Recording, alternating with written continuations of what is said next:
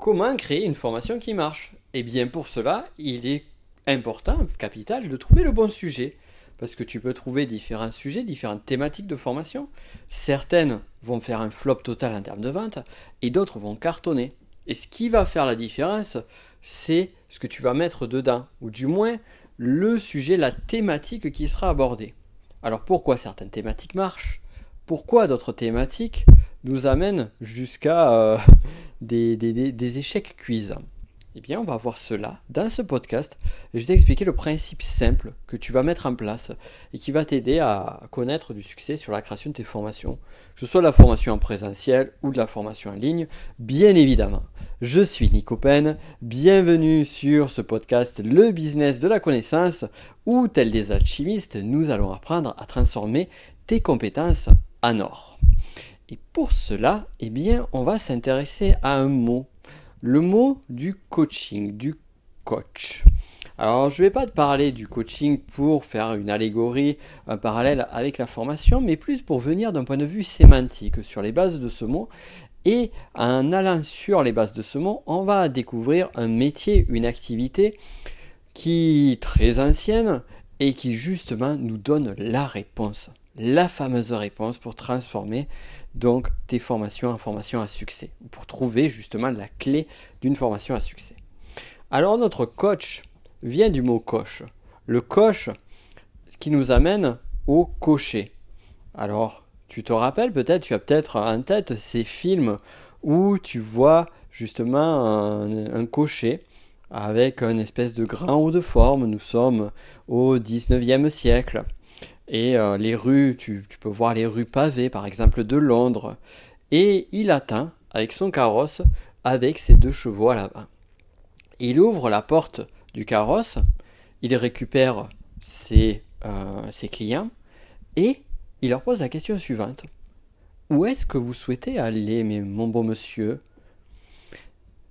L'homme lui répond ben, je, souhaite, je souhaite me rendre à, au 221B Baker Street. D'accord, très bien, c'est noté. Nous y allons, nous partons en chemin. Le coche, donc, notre, ami va choisir plusieurs rues, plusieurs euh, petits passages. Certains vont être un petit peu longs, d'autres un petit peu plus courts, certains vont être des raccourcis. Il va atteindre à certains croisements et, au bout d'un moment, il arrivera à la destination. Il arrivera à la destination plus ou moins vite, mais il arrivera à la destination arrive à la destination, il se lève, il descend, il ouvre la porte, il fait sortir ses, euh, donc ses clients. Donc le couple sort de, du carrosse et lui verse son salaire. Histoire toute simple, mais qui en dit long sur ce que l'on doit faire. Parce qu'en fait, tout est là. Tout est dans cette histoire sur la création d'une formation et d'une formation qui marche. Pourquoi? Eh bien parce que nous sommes tel un cocher. Et un cocher, qu'est-ce qu'il fait? Il amène une personne, il amène plusieurs personnes d'un point A jusqu'à un point B en passant par certaines rues, par certaines voies, certaines courtes, certaines longues, certaines un peu difficiles, certaines plus faciles, certaines qui sont un petit peu difficiles d'accès mais très rapides, d'autres qui sont peut-être un peu plus euh, faciles mais euh, vont prendre un petit peu plus de temps. Mais dans tous les cas, il amène des personnes, il amène, les personnes à la destination. Et un formateur, un infopreneur, quel est son job?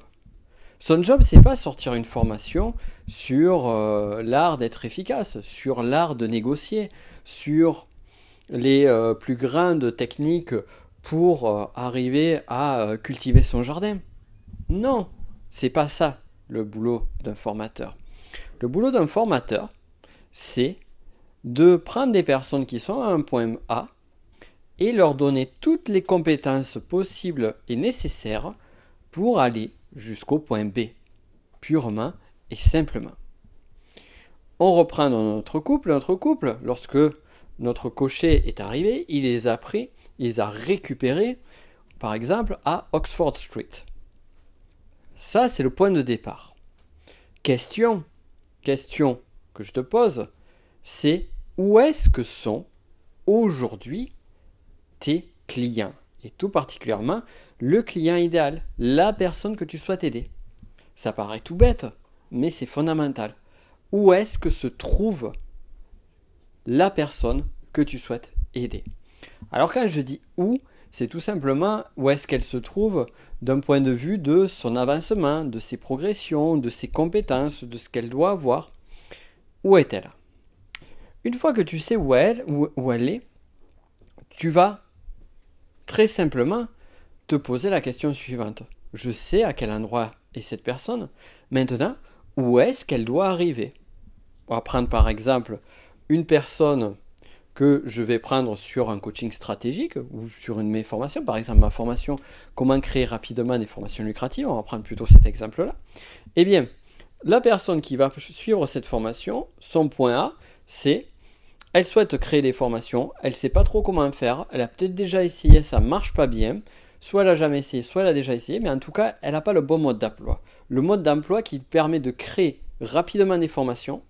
Donc ça veut dire que si jamais elle a essayé une fois ou plusieurs de créer des formations, ça a toujours été très laborieux, voire peut-être qu'elle n'a jamais fini de créer ses formations.